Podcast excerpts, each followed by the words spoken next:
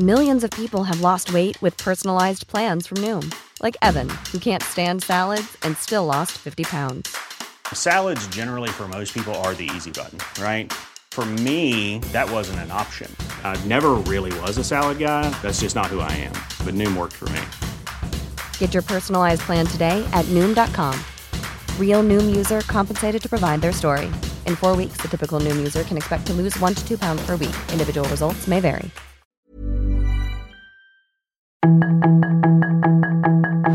Tarde a tarde, lo que necesitas saber de forma ligera con un tono accesible.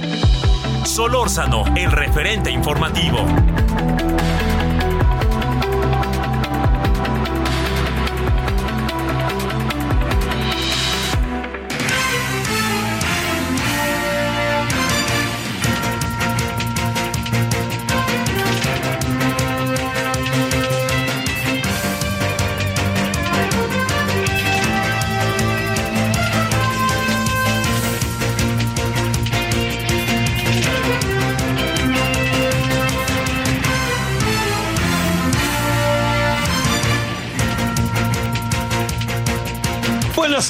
Buenas tardes, aquí andamos como todos los días desde la Ciudad de México en el 98.5 de FM, Heraldo Radio, todo el equipo que hace posible referente, su servidor Javier Solórzano, le agradecemos que nos acompañe. Bueno, he estado ahora sí que ausente porque me dio un gripón, que para qué quiere. Entonces, este, todavía andamos ahí en los remanentes, pero espero que se me pueda escuchar bien y que a usted no le sea molesto escuchar esta voz entre gangosa y ronca, derivado de, de todos estos días en que yo, yo le diría, mire, lo que yo he podido ver estos días que me parece muy, este, como muy significativo, ¿no? Por razón de, de la enfermedad, o sea, primero uno, lo primero que piensa es que si uno tiene COVID, ¿no? Entonces resulté negativo, afortunadamente, pero luego resulta que también logramos, este, ya nos pusimos la, la, la, las vacunas todas sabidas y por haber, la influenza, y este, pero a pesar de ello, yo creo que esto es algo muy importante, pues ahí, ahí, andan los virus, ¿no? Y entonces los virus nos atacan y nos dan auténticamente que con todo, ¿no? Y este, y hay que tener cuidado, ¿no? Entonces, perdón, ahora sí que déjeme decirlo a título muy personal que no me gusta, póngase usted a las vivas, eh, no deje de, este, de vacunarse contra la influenza, si le faltan algunas del COVID, no deje de hacerlo, porque Además, por ningún motivo podemos pasar algo que está sucediendo. No, no, no, no lo soslayemos. ¿Y sabe qué es eso que está sucediendo? Ni más ni menos que el hecho de que Nuevo León, por ejemplo, desde hoy haya de nuevo exigido que en lugares cerrados se use cubreboca. ¿Por qué? Porque han subido los casos de COVID. Mire, esto podemos verlo como de esta manera, quizá para tener toda una, una perspectiva eh, el COVID no se ha ido ni se irá, como nos lo han dicho especialistas, científicos, organizaciones internacionales, etcétera. Entonces, lo que hay que hacer es estar pertrechado, ¿no? Estar bien cubierto, estar en, en, en, en, todo lo que tiene que ver con la, el mayor cuidado posible. Entonces, el mayor cuidado posible con el COVID significa que, pues uno, tiene que seguirse cuidando, que no dejemos de usar el cubreboca en ciertas ocasiones, eh, más allá de lo que digan las autoridades. ¿Por qué? Porque, por ejemplo, eh, yo le diría, eh, eh, hoy en la madrugada y desde ayer en la noche en la Basílica de Guadalupe, uno se pregunta este, cuánta gente se habrá puesto el COVID, el, este, el cubreboca y cuánta no. Y yo espero que no tengamos muchos casos en una semana, ¿no? pero o sea, todo, toda medida de protección nunca sale sobrando. Pero esto que, que le planteo, se lo planteo junto con otra variable, que nosotros estamos vacunados, pero esto no significa que no nos dé COVID. Entonces, la vacuna, ¿qué es lo que hace? Pues atempera el, el masazo, ¿no? Pero no olvidemos que si no se ha vacunado uno contra el COVID, tiene que ir. Si no se ha vacunado uno contra la influencia, tiene que ir. En todo el país. No es un asunto de algunas comunidades o algunos municipios o algunas ciudades, no, es en todo el país. Y entonces hay que tener, ahí sí le diría yo, el mayor de los cuidados. Imagínense la movilización de 11 millones de personas entre el 8 y el 12 de diciembre aquí en la Ciudad de México, en la delegación Gustavo Madero, allá donde se encuentra este, la Basílica de Guadalupe, pues imagínense todo lo que esto significa, ¿no? Todo lo que hay que atender de nuestra salud y de nuestro cuidado y todos cuidarnos unos a otros. Yo le diría a sus hijos que estén ahí a las vivas, usted, porque ya nos dimos cuenta, el COVID no es un asunto que le dé a un hombre, a una mujer, les da a todos, nos da a todos. Yo llevo dos COVID, no sé usted, y llevo un gripón que no es COVID, pero, este, pero eso significa cómo está y, y créame este, eh, que ojalá este, podamos seguir dándole duro y macizo para que esto no nos vuelva a, dar y si nos da tenerlas, tener todos los elementos de protección, que ese es, le diría yo, la gran, la gran, gran clave del asunto. Bueno, ese es el punto número uno. Eh, por eso no estuve el viernes y por eso este, hoy estamos a distancia, pero este, yo espero que mañana ya podamos estar ahí en nuestro estudio, en el estudio de Avenida Insurgentes, en donde está, eh, donde estamos pues con, todo el, este, todo el, desarrollo, los estudios, etcétera, de radio, para desarrollar nuestra emisión. Bueno, ese es el, primer asunto. El segundo asunto, bueno, también déjeme ahí quedarme tantito, pero ya en otra perspectiva.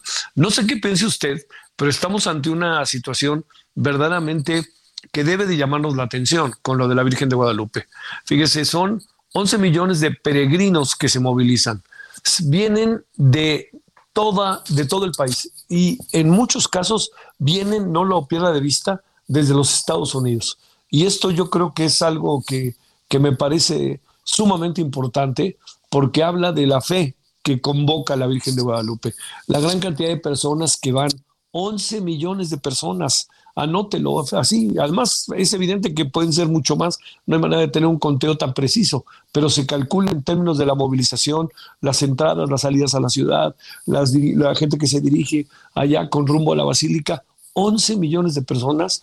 Oiga, no sé qué piense, pero es muchísimo. Este, yo le diría, pues, pues es el uno, el, el, el 10% de la población. No, no, no, un poquito menos, ¿no? Pero es un porcentaje altísimo porque además hay gente que quisiera también quizá venir, pero no puede. Pero es lo que convoca a la Virgen de Guadalupe. Dicen que somos guadalupanos, ¿no? Mexicanos y guadalupanos. Y yo creo que eso cada vez se, se fortalece y se, se, manifiesta. No perdamos la capacidad de asombro y no perdamos de vista lo que significa la identidad de nuestra nacionalidad y de nuestra, de la fe de cada quien, que ese es un asunto siempre personal. La gran capacidad de movilización que se da el día de hoy todo convocado por la Virgen de Guadalupe. Y lo que son las cosas, ¿no? Hace algunos años, ya décadas, eh, quien era el, abad de la basílica, el señor Schulenburg. Y el señor Schulenburg sacó una declaración que le salió carísima, ¿no? Eh, a lo mejor tenía mucho más razones y nadie se puso a razonar ni a reflexionar sobre el tema, pero con haberlo dicho, las cosas se pusieron fuertísimas. Y Schulenburg dijo que la Virgen de Guadalupe no se le había parecido a Juan Diego. Entonces, el abad de la basílica, ¿eh? no crea que lo dijo ahí un investigador por ahí que haya hecho todo un trabajo a lo largo de mucho tiempo sobre el tema, dijo, no, hombre, no se le apareció. Y eso, bueno, le salió caro, tan caro que, lo echaron al abad de la basílica. Pero bueno, esta es una reflexión eh, hoy en un 12 de diciembre, día parcialmente eh, de trabajo. Los bancos, por ejemplo, no abrieron. mucha gente también se tomó el día. Eh, otros, como nuestros amigos ahí que tienen este, tacos por aquí, datole, todo eso, dice, pues hoy de plano llegamos con la mitad de lo que siempre traemos porque dijimos que no iba a venir gente y no, vino mucha gente y entonces pues ahora sí que vendimos todo antes de las 10 cuando generalmente vendemos todo a las 11 y traemos el doble o triple. Así que bueno, una movilización el día de hoy para considerar, aquí estamos en ello y agradeciéndole profundamente que nos acompañe en esta tarde de día 12 de diciembre del 22 de este, eh, eh, de este lunes. Bueno, ese es eh, el, el primer asunto. Hay un segundo asunto que sé que usted ha seguido de manera muy puntual y que todos hemos seguido que tiene que ver con lo que ha pasado, otra vez ahí vamos, con la reforma electoral y el plan B. Como usted lo recuerda, el plan B eh, fue eh, una, es una alternativa que el presidente busca y tiene para que, eh, ya que no se va a aplaudir la reforma electoral, puedan meter muchas cosas para el proceso electoral del 2024. Esto que le estoy planteando es, tiene un costo muy alto, tiene un costo muy alto porque están echando la maquinaria ya le echaron la maquinaria en la Cámara de Diputados, ahora están echando la maquinaria en la Cámara de Senadores. Entonces sí, sí vamos a cambiar muchos artículos del Plan B, muchas cuestiones que están ahí, pero en el fondo, usted dirá, en 36 minutos aprobaron el asunto, lo aprobaron 10 a 0 y nadie quiso discutir ni debatir nada, nomás dijeron, a ver, nosotros ya nos dimos cuenta que la regamos como presentamos el plan B, ya arreglamos nuestro plan B y ahí les va, y si les parece bien y si no también. Y eso creo que pues es evidente que no va a servir. Nos vamos a meter en un largo, largo proceso ahí en relación a la Corte, porque además la Corte también a mí me, ha sorprendido enormemente cómo hoy el, titular de la Corte, el señor Arturo Saldívar, dijo ahí en Milenio, dice, no, no, el presidente nos respetó a pesar de que muchas de las, de las, este, de las iniciativas que nos llegaron y que rechazamos eran de la 4T. Señor Arturo Saldívar, no me venga a decir que eso es un favor. Señor Saldívar, es la división de poderes. Simplemente que lo plantee, una cosa es plantearlo en términos de respeto, pero decir, miren, si ni nos reclamó, pues ¿qué pasó? Oiga, por Dios, no se sometan tan fácilmente, ¿no? Por lo menos échenle ganas, ¿no? Y esto que pasó ahí, pues pasa también en muchas otras instancias. ¿Por qué? Porque en el fondo estamos ante un presidente mucho, muy poderoso y cada vez más poderoso.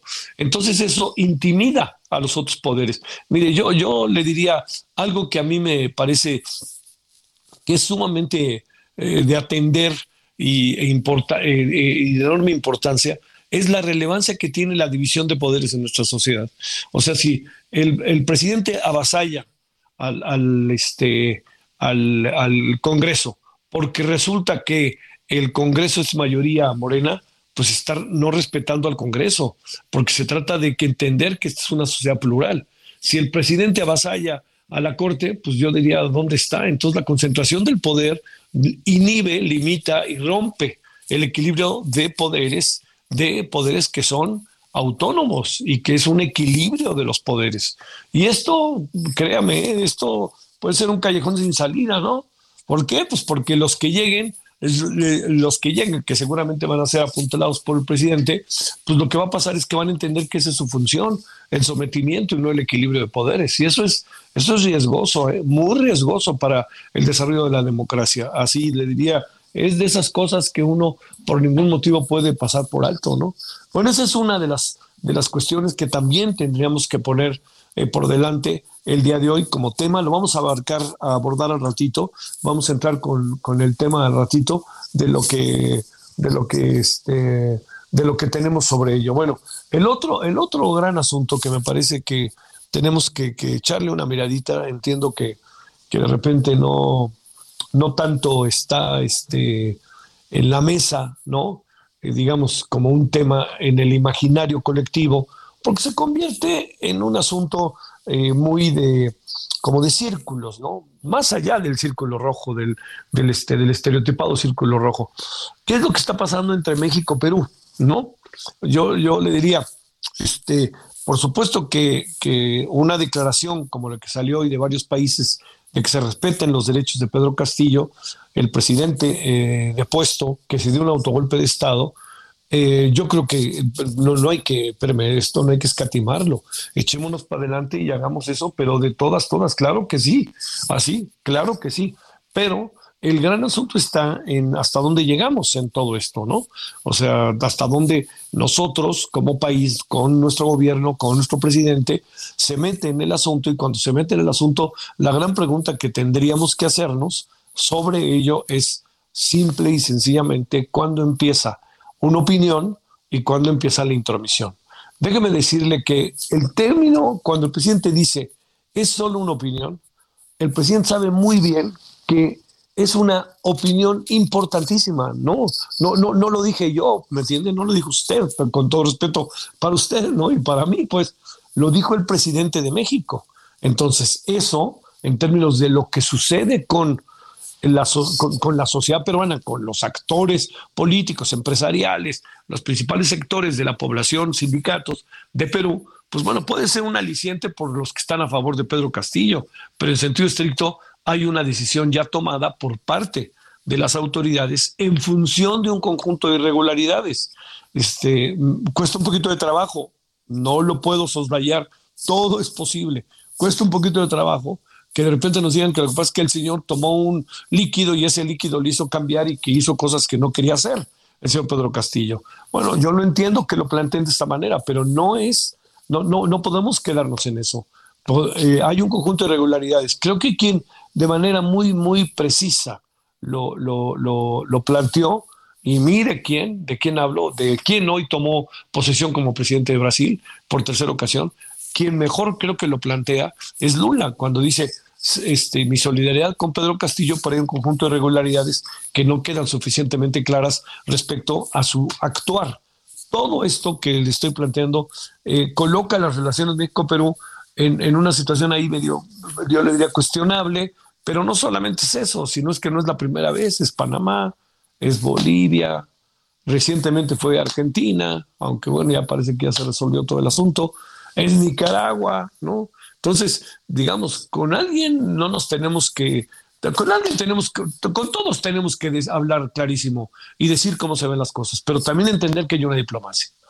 Y esta diplomacia me parece que de repente ha pasado a segundo plano y no sé cómo le va a hacer el señor Marcelo Obrar para entretejer cosas que se ven hoy sumamente este, deterioradas. Bueno, esto es parte de lo que tenemos muchas otras cosas. El fútbol está padrísimo. Este, los argentinos hacen drama hasta cuando ganan, pero, pero ahí están. Entonces, si le parece, yo creo que entramos en materia para escuchar voces. Hay, hay voces sumamente interesantes, sobre todo lo que vamos a tener con, con Jesús Garzonofre, investigador del Instituto de Investigaciones Jurídicas de la UNAM, después de, este pequeña, de esta pequeña pausa y nos vamos con él para hablar de todo esto que estamos hablando. Solórzano, el referente informativo. En Soriana, esta Navidad lo damos todo. Compra uno y el segundo al 50% de descuento en todos los vinos y licores, excepto vinos Casa Madero, Juguete, Moet, Macallan, Gran Malo y Don Julio. Y six pack de cerveza modelo especial a solo 50 pesos con 150 puntos. Soriana, la de todos los mexicanos. A diciembre 12, aplican restricciones, evite el exceso. Estrena con Ford La Viga dos unidades únicas en México. Ford Expedition Limited 2022 o una Ford Expedition Max 2022. Aprovecha la entrega inmediata. Visítanos hoy mismo en Calzada de la Viga, 1880, Mexicalcingo, Iztapalapa, código postal 09099, Ciudad de México, o llama al 5521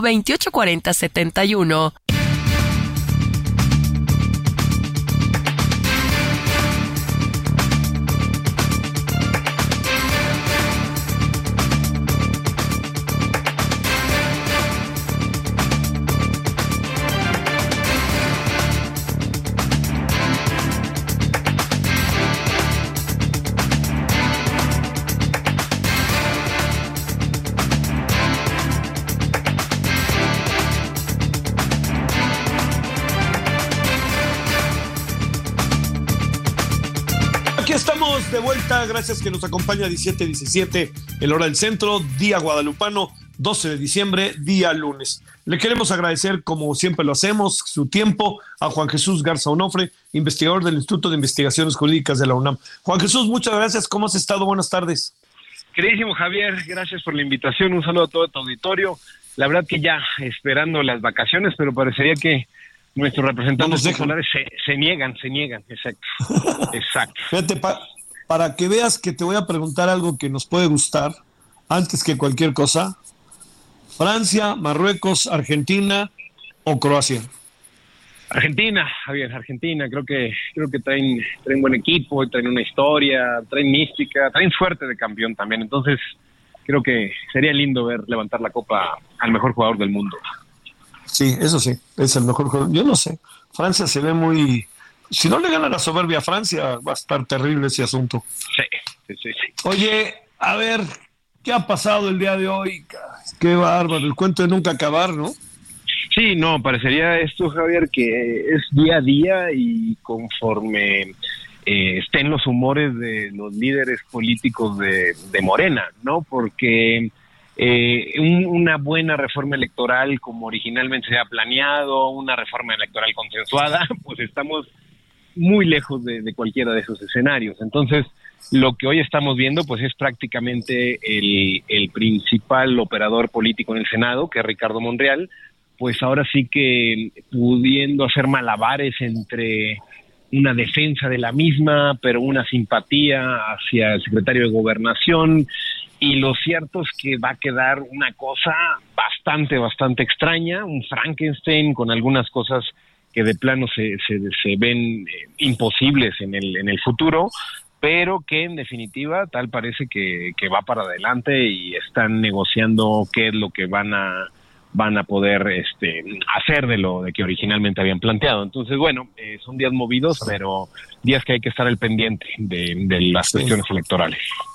¿Cómo queda el equilibrio de poderes, Juan Jesús? Sobre todo partiendo de lo siguiente. Hay una mayoría de Morena que es eh, eh, electoral, que tiene que ver con la decisión de una sociedad, pero al mismo tiempo que hay una mayoría, también hay una minoría entonces, el, el, los poderes, o sea, un poder le pasa por encima al otro, o cómo podemos interpretar eso. Oye, y también que me ha sorprendido muchísimo que el señor Arturo Saldívar diga, miren, cosas, hicimos, eh, detuvimos cosas de la 4T y el presidente nos respetó, pues nomás faltaba, diría yo, ¿no? Sí, a ver, yo creo que, ese es un tema eh, que, que, queda en evidencia en estas coyunturas, Javier. Lo que le están apostando, hay que decirlo, tanto Morena como oposición. Ahora no sé si, si tuviste oportunidad de escuchar al senador Santiago Krill, que donde sale en un video diciendo cuáles son las vías, y las vías son la Suprema Corte de Justicia de la Nación, diciendo el Poder Judicial va a tener que enmendar la plana cuando parecería que también muchos de Morena están confiados en que la Suprema Corte de Justicia valide todo lo que están haciendo. Entonces, aquí es de nueva cuenta cuando parecería que la Suprema Corte pues está teniendo un trabajo entre la espada y la pared, porque al final del día, pues la Suprema Corte sabemos que eh, realiza eh, análisis e instancia de partes. Entonces, por eso eh, la importancia de la oposición, al ser minorías, van a activar los procedimientos en la Suprema Corte para que eh, aquellos artículos y aquellas modificaciones a la ley secundaria que fueron aprobadas por Morena, pues al final del día se pueden echar para atrás. Pero eso hay que decirlo, Javier, no todo es inconstitucional en la nueva reforma electoral hay cosas que sí pasan y que creo que hay argumentos para, para poder hacer una defensa eh, como lo está haciendo Morena y otras en franca oposición contra la Constitución. Aquí, Javier, el problema, bueno, eso es un diálogo entre poderes, equilibrios entre legislativo, ejecutivo, judicial, pero parecería que nuestros eh, representantes y nuestros poderes públicos olvidan el tema de los tiempos. Los tiempos electorales ya están en marcha para las futuras elecciones. El mismo día de hoy ya eh, emitieron la encuesta para quién va a ser el candidato en Coahuila, el partido de Morena, ¿no? Eh, también hay que decirlo, ya también, Javier, y esto va a ser un tema fundamental en los próximos meses, ya emitieron la convocatoria para ver quién va a reemplazar a los cuatro consejeros del INE que terminan su encargo en abril. Entonces, eh, el tiempo aquí es fundamental y en efecto, en eso sí tiene razón la oposición cuando dice que lo que está en riesgo es el sistema electoral, pero, pero no por una cosa que lo van a destruir o el INE no se toca, no, por el tema de los tiempos. Se necesitan reglas claras, cómo van a ser eh, las coaliciones, cómo van a ser las atribuciones del Tribunal Electoral, del INE, etcétera, etcétera. Y en ese sentido, creo que vale la pena traer a discusión, pues que la Corte debe de eh, resolver eh, pues con algo que no se le caracteriza, que es conforme a una justicia rápida y expedita. Para cerrar, este, ¿se irá, les dará tiempo de aquí al 15 de diciembre? ¿O se la van a, lo, lo, van a hacer como sea de aquí al 15 de diciembre? Yo me iría por la segunda. Yo creo que, que, lo van a hacer de cualquier manera. Lo van a hacer sabiendo que hay eh, reformas y modificaciones electorales, francamente, eh, que van en contra de la Constitución, pero creo que ya parecería un, modo de operar de, de, estas mayorías en donde, pues bueno, chicle y pega y la Corte lo resuelve a favor de nosotros, ¿no? Hay que decirlo, Javier. Eh, todos apostábamos, no había alguien sensato que decía que iba a pasar la consulta eh, para los expresidentes en la Suprema Corte. Decían que era un concierto de inconstitucionales y pasó, y pasó, este, pasó sobradita. Entonces, yo creo que la estrategia va a ser lanzarlo así como está. Monreal pudo negociar algunas cosas, otras no, otras le gustaron a Ana Gusto, otras no, pero ya decidirán un tercero. Y hay que, no hay que olvidar, Javier, que la Corte cambia de presidente el primer, eh, la primera sesión del próximo año. Entonces, vamos a ver cómo están los equilibrios y las fuerzas al interior de la Corte. Te mando un gran saludo, Juan Jesús, y por supuesto, como siempre, mi agradecimiento por estar con nosotros. No, Javier, gracias por la invitación y estamos al pendiente. Que tengas buen día. Gracias para ti. Bueno, son ahora las 17.24. Eh, Vamos a una pausa, estamos de vuelta.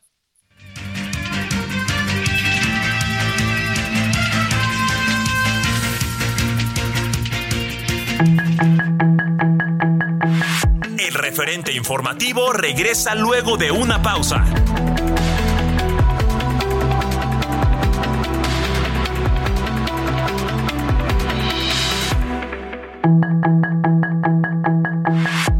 Estamos de regreso con el referente informativo. Millions of people have lost weight with personalized plans from Noom, like Evan, who can't stand salads and still lost 50 pounds. Salads, generally, for most people, are the easy button, right? For me, that wasn't an option.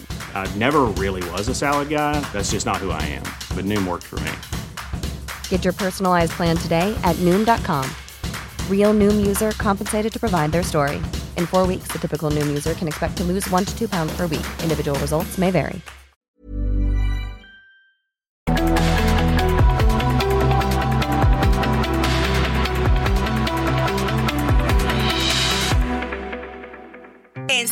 Compra uno y el segundo al 50% de descuento en marca Capullo. Todas las mantecas y en todos los quesos y salchichas de pavo Suan en paquete. Sí, lleva el segundo al 50% en Capullo, todas las mantecas y en todos los quesos y salchichas de pavo Suan en paquete. Soriana, la de todos los mexicanos. A diciembre 12, aplican restricciones.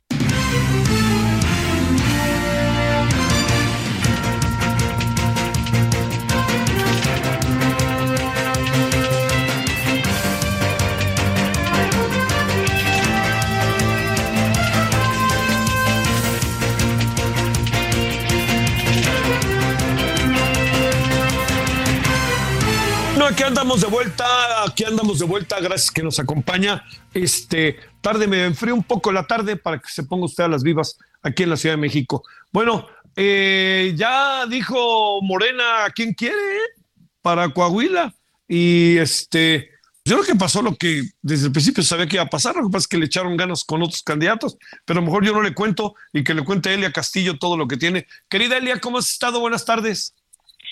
Buenas tardes, Javier, te saludo con mucho gusto a ti al auditorio. Bueno, pues así es, el día de hoy el dirigente nacional de Morena, Mario Delgado, dio a conocer justamente quién fue el ganador de esta encuesta para ser el próximo candidato a la gobernatura de Coahuila en las elecciones del eh, junio del próximo año. El ganador fue el senador Armando Guadiana, quien eh, pues fue fue el seleccionado, fue quien ganó la encuesta realizada por Morena y que confirmaron dos encuestas de espejo realizadas por dos casas encuestadoras, así lo anunció eh, Mario Delgado en conferencia de prensa, acompañado justamente de dos de, los participantes, el senador Armando Godiana y eh, uno más que fue el otro de los participantes que quedó en segundo en segundo lugar de esta encuesta. Te comento, eh, te comento, Javier, que bueno, él, él será quien encabece los trabajos de organización o de los comités, llamados comités de defensa de la cuarta transformación en esta entidad. El dirigente nacional de Morena, Mario Delgado, aseguró que, de acuerdo a estas encuestas, Moreno, Morena goza del 42 por 43% de intención del voto en esta entidad, en tanto el 42% de los encuestados aseguran que nunca votarían por el PRI, quien es quien gobierna justamente en este momento en la entidad. Te comento que a pesar pues de los pronósticos que se tenía al respecto, en tercer lugar eh, quedó el subsecretario de Seguridad Pública Ricardo Mejía, en segundo lugar Luis Fernando Salazar y en primer lugar el senador Armando Guadiana quien agradeció eh, que haya sido un proceso transparente y bueno, aseguró que van a ganar justamente la elección en esta entidad el próximo año. Yo creo dos cosas, Elia.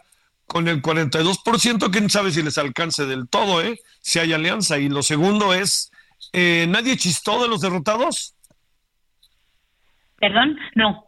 bueno, únicamente eh, asistió Luis Fernando Salazar, quien quedó en segundo lugar. El tercer lugar, que fue el subsecretario de Seguridad, Ricardo Mejía, no asistió a esta conferencia de prensa.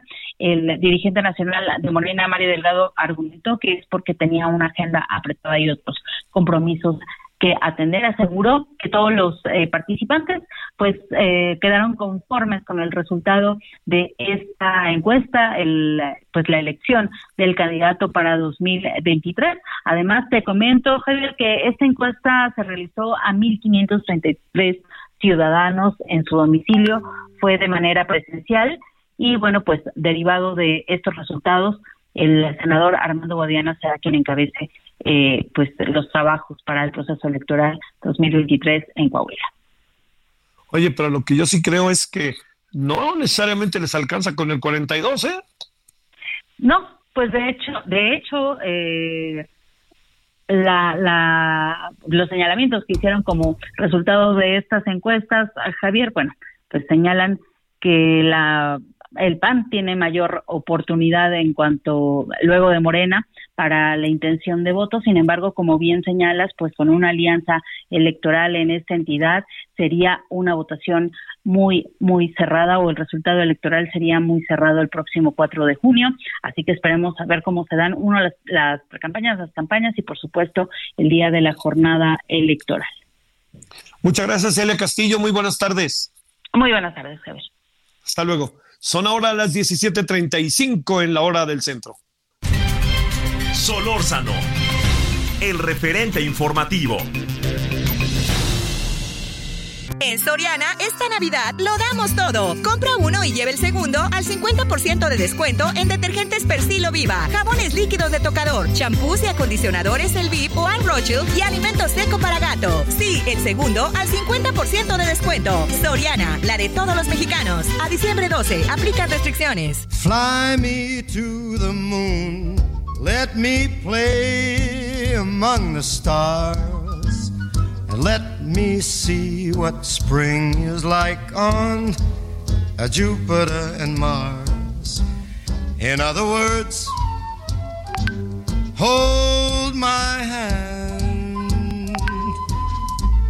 In other words, baby, kiss me. Fill my heart with song and let me sing forevermore. You are all I long for, all I worship and adore. In other words, andamos de vuelta escuchando a, como le decían Frankie Boy, la voz identificable a todas luces, ¿no? De uno de los cantantes de música popular más influyentes, más populares y más conocidos en la historia de la música popular, ¿no? Sin la menor duda.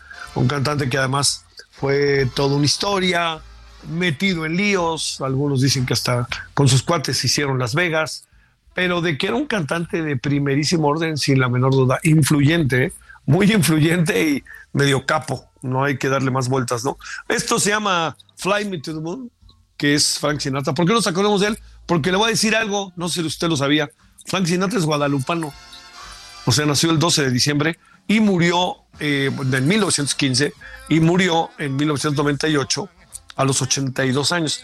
Yo recuerdo esa muerte de Frank Sinatra, cómo pesó en la cultura musical popular de los Estados Unidos. Cuando digo pesó, quiero decir cómo hubo este, una gran cantidad de homenajes, de recuerdos, etcétera, para un hombre influyente, para toda una generación, ¿no? Muchos de los que ahora son los crooners y todo eso, pues ahí tienen en Frank Sinatra su punto de partida. Y además Frank Sinatra cantó canciones que fueron mucho, muy importantes en su momento, sobre todo de uno de los compositores de música popular y algo más en la historia de, de la música, que es ni más ni menos que Cole Porter, ¿no? Cantaba este, I Got a Kick Out of You y cantaba este, Night and Day y muchas otras que fueron canciones sumamente importantes. Y luego se metió a dar versiones Frank Sinatra de música más conocida, más para acá, y no le fue nada mal. Y por ahí se hicieron duetos por aquí, por allá, uno con Luis Miguel a control remoto. Pero bueno, es Frank Sinatra que sí que fue controvertido y polémico y sí que fue realmente bueno. You are all I long for, all I worship and adore. In other words, please be true. Solórzano, el referente informativo.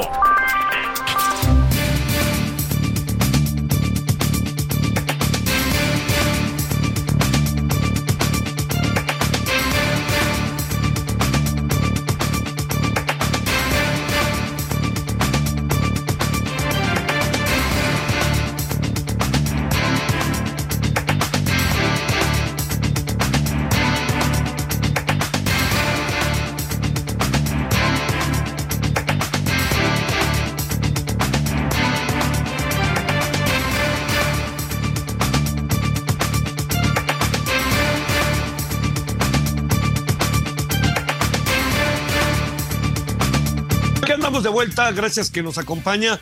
¿Y sabe qué otro gran, gran, eh, sí, evento, aunque luego dicen que evento es de eventualidad, pero bueno, qué gran hecho el día de hoy, es de enorme significado. Fíjese, 12 de diciembre, ¿qué cree que pasó un 12 de diciembre de hace 200 años? Pues ni más ni menos que Estados Unidos y México establecieron relaciones diplomáticas, ¿cómo la ve? Bueno, le hemos pedido a Ana Vanessa Cárdenas, analista de política nacional e internacional, coordinadora de relaciones internacionales de la Universidad de Anáhuac Mayab y miembro de integrante de la red de politólogas, hablar de este tema con ella. Ana Vanessa, gracias. ¿Cómo has estado? Buenas tardes. Muy bien, muchas gracias, Javier. Buenas tardes para ti, todo el auditorio.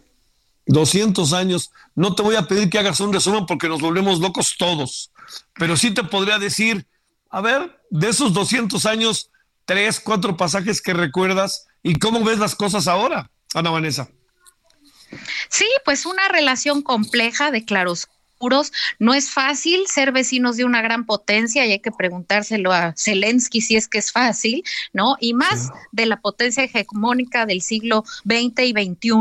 Me parece que es eh, básico resaltar cómo el México independiente va forjando primero una relación de cercanía en Estados Unidos por la similitud de la necesidad de aislarse de la influencia de las potencias europeas y ahí se empieza a acercar ¿no? En su reciente formación como Estado Nacional a Estados Unidos, pero de manera también pronta se da cuenta del crecimiento y de la influencia que el país del norte empieza a tener y es ahí donde la política exterior mexicana también empieza a buscar no ser eh, parte, digamos, de la zona de influencia directa de Estados Unidos eh, y poner en riesgo, pues, su reciente soberanía. México siempre ha tenido esta difícil situación de equilibrio entre el respeto a su autodeterminación, a su soberanía y la relación con Estados Unidos que es tan cercana, ¿no? Hemos tenido momentos pues gloriosos eh, eh, en, esta, en esta relación, momentos muy cercanos incluso a lograr el gran acuerdo migratorio que se buscaba durante... Eh, las presidencias de George Bush y Vicente Fox y también pues momentos eh, ríspidos, ¿no? Como fue el inicio del mandato eh, del presidente Andrés Manuel López Obrador con la presidencia eh, de Biden, ¿no? Una relación difícil en la forma y de alguna manera también condescendiente en, en el fondo.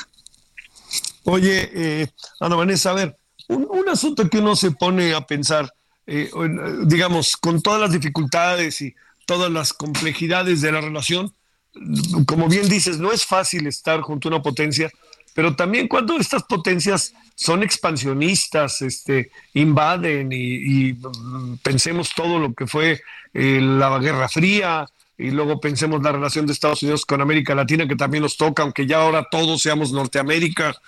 ¿Qué piensas de todo esto?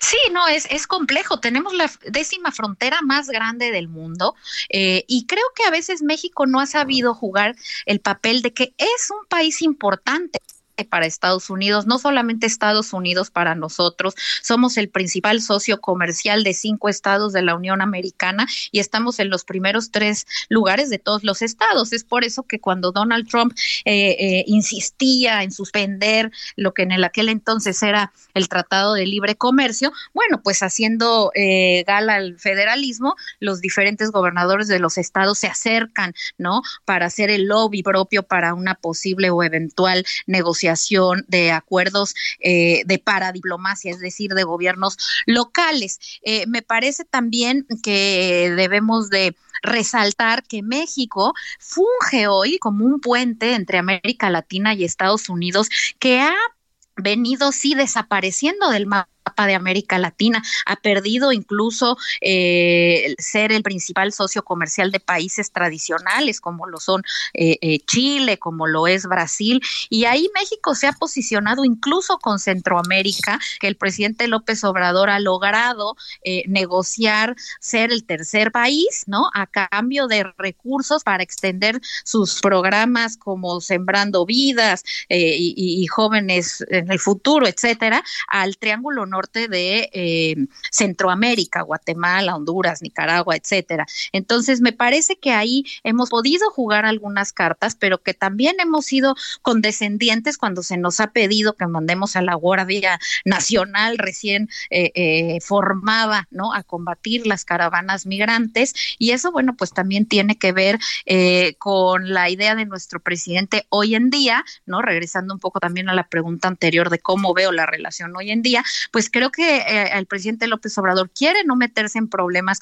con estos temas, pero por otro lado, bueno, pues la falta de políticas nacionales acorde a nuestros compromisos internacionales, como los laborales o la política energética, pues tiene temas duros que se negociarán. Incluso hoy Chris Dodd, el encargado para las Américas de Estados Unidos, quien estuvo en la firma del de, eh, acuerdo de amistad por los 200 años, pues mencionó que tendremos estos ejes de diálogo para enero en la cumbre de líderes de América del Norte. Seguridad, economía, cambio climático, serán algunos de, estos temas junto con las políticas energéticas. Oye, Ana Vanessa, eh, digamos, eh, la, la, en, la evolución de estos últimos años, que es, no, no es que toda la historia no vaya en primerísimo lugar, sino que por lo que se ha vivido en los últimos años, el presidente pareció un hombre cercano, así, un, hombre cercano a quien tiene que ver con el señor Trump y no tan cercano con el señor Biden, cuando la lógica tendría que ser otra, me pregunto yo. Bueno, pregunto esto, ¿cómo lo, cómo lo ves o cómo, cómo lo encuentras? Sí, me parece que las formas hacia el gobierno de Biden no han sido las correctas, ¿no? Incluso, bueno, habla mucho de la ideología y de la empatía eh, que tiene nuestro gobierno hoy, en su momento y como candidato el presidente mexicano, incluso escribió un libro, ¿no? En contra de eh, las declaraciones de Donald Trump. Entonces esperábamos que fuera una relación complicadísima, además por la divergencia ideológica, ¿no? Izquierdas, derechas, bueno, pseudo izquierdas, pseudo derechas, más bien, hoy es la internacional populista, más allá de la internacional comunista, ¿no? Entonces creo que ahí hay líneas comunes que, que los unen, ¿no? Aunque parecieran tan alejados. Y cuando inicia el gobierno de Biden, bueno, la forma es muy mala, desde el momento en que no se le reconoce el triunfo, ¿no? Y un poco antes en la campaña, cuando Andrés Manuel viaja por primera vez, sale de México y esto abona a la campaña del presidente Donald Trump. Y, eh, y bueno, pues otra serie de, de, diferencias que se han tenido, como el traer al general Cienfuegos y el de, de meritar el trabajo de las agencias de inteligencia norteamericanas y después ponerles una serie de medidas para la utilización de armas y para estar en, en México declarando a detalle qué es lo que estaban haciendo. O son temas difíciles, son temas que nos han alejado de Biden. Sin embargo, el estilo de de Biden es mucho más diplomático y eso ha abonado en la relación. Pero hay que decirlo más allá de la forma, en el fondo, republicanos, demócratas y más allá de lo que pueda declarar el presidente Andrés Manuel ante la CELAC, en la OEA, etcétera, la política de Estados Unidos es pragmática y todos negocian de la misma forma dura con México en los temas de eh, interés, ¿no? Para, para Estados Unidos y de política dura. Así que creo que en el fondo, además, el presidente Andrés Manuel tiene una similitud incluso con, con Chávez, que mientras hablaba pues pestes de Estados Unidos le vendía el petróleo para financiar sus programas, ¿no? En este caso, pues también cuando se nos exige eh, ser el tercer país seguro, enviar a la Guardia Nacional, etcétera, bueno, pues ahí estamos colaborando, ¿no? Frenando las caravanas migrantes. Mentando madres, pero haciendo eso. sí, así es. Oye, déjame, déjame cerrar, este, eh, ¿qué, qué, qué ves en el corto plazo? con la gran cantidad de líos que traemos de, bueno, de discusiones, debates sobre el tema del TEMEC. Sí, me parece que viene un momento de presiones por parte de Estados Unidos. Eh, creo que va a ser muy importante cómo reaccione, eh, pues, el el gobernante mexicano y los ministros en la reunión que se tendrá en enero, ¿no? Eh, y sobre todo, pues bueno, eh, qué tanta eh, margen de negociación haya para no llegar a la conciliación, al arbitraje, etcétera, que viene en el TEMEC, pero creo que Estados Unidos y más Biden después de que tuvo este entrecomillado triunfo en las intermedias hoy tiene este poder de, negociación y de presionar aún más a México, tema energético y tema laboral va a ser fundamental. Y si no cumplimos con los acuerdos internacionales que hemos suscrito, bueno, pues eso eh, evidentemente va a fracturar la relación con Estados Unidos, más allá de que estemos haciéndole la chamba en términos migratorios. Ana Vanessa, te mando un gran saludo y mi agradecimiento que estuviste con nosotros. Siempre es un gusto, Javier. Un abrazo y muy buenas tardes para ti, todo el auditorio. Ana Vanessa Cárdenas, analista de política nacional e internacional, coordinadora de relaciones internacionales de la Universidad Anáhuac Mayab y miembro integrante de la red de politólogas. Vámonos a Qatar. Solórzano, el referente informativo. Los deportes con Edgar Valero, porque el deporte en serio es cosa de expertos.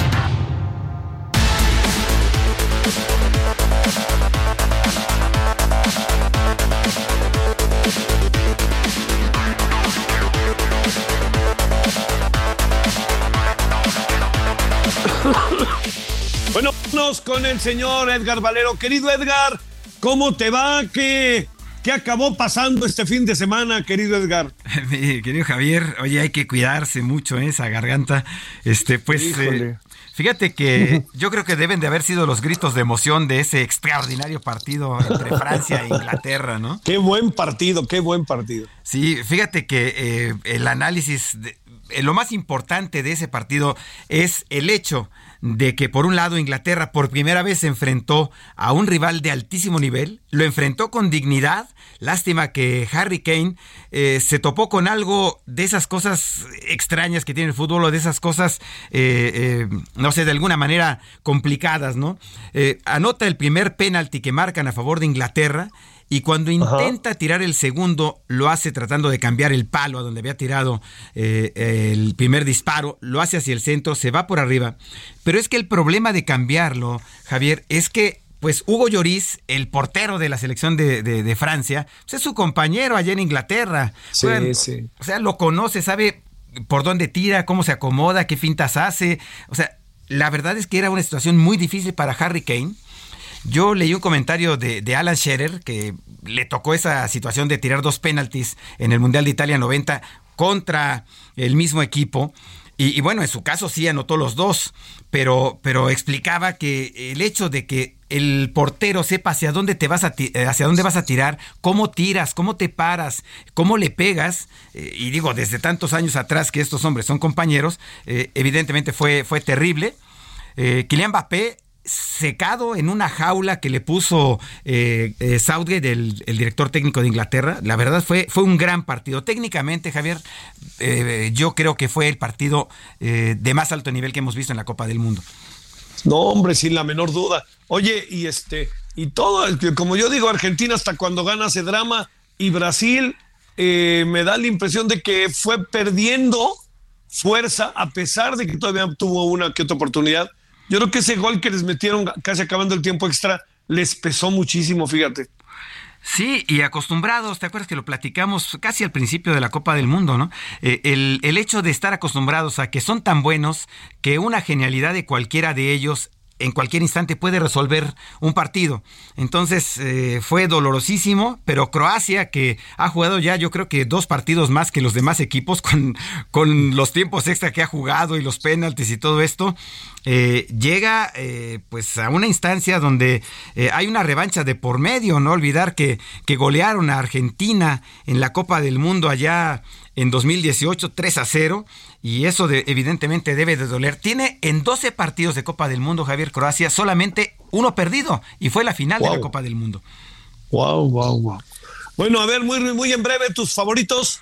Bueno, pues eh, nos mantenemos, Javier, ya recuperados del susto de Argentina en la primera salida. Voy con Argentina y yo creo que Francia va a superar a los famosos leones del, del Atlas, que ya platicaremos por qué les dicen así. Sí, oye, pero qué maravilloso equipo, Marruecos, maravilloso. Muchas gracias, Edgar. Gracias a ti, Javier, te mando un gran abrazo. Gracias, muchas, muchas gracias, gracias. Bueno, ya nos vamos. Este, yo espero ya mañana andar listo. Ha estado, se ha, puesto medio rudo. Ahora sí que esto de las enfermedades y las gripas, etcétera. Pero aquí estaremos y mañana sin falta yo espero que ya podamos estar desde el estudio de radio y televisión pudiendo informarle y estar con usted. Por lo pronto, oiga, gracias. Tenga buena tarde, todavía hay tarde. Ya se acerca ahora sí la parte final del año. Pásela bien. Adiós. Hasta aquí Solórzano, el referente informativo.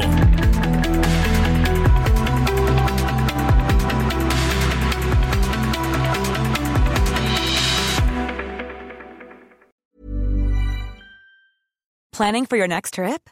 Elevate your travel style with Quince. Quince has all the jet setting essentials you'll want for your next getaway, like European linen, premium luggage options, buttery soft Italian leather bags, and so much more. And is all priced at 50 to 80% less than similar brands. Plus, Quince only works with factories that use safe and ethical manufacturing practices. Pack your bags with high-quality essentials you'll be wearing for vacations to come with Quince. Go to quince.com/pack for free shipping and 365-day returns.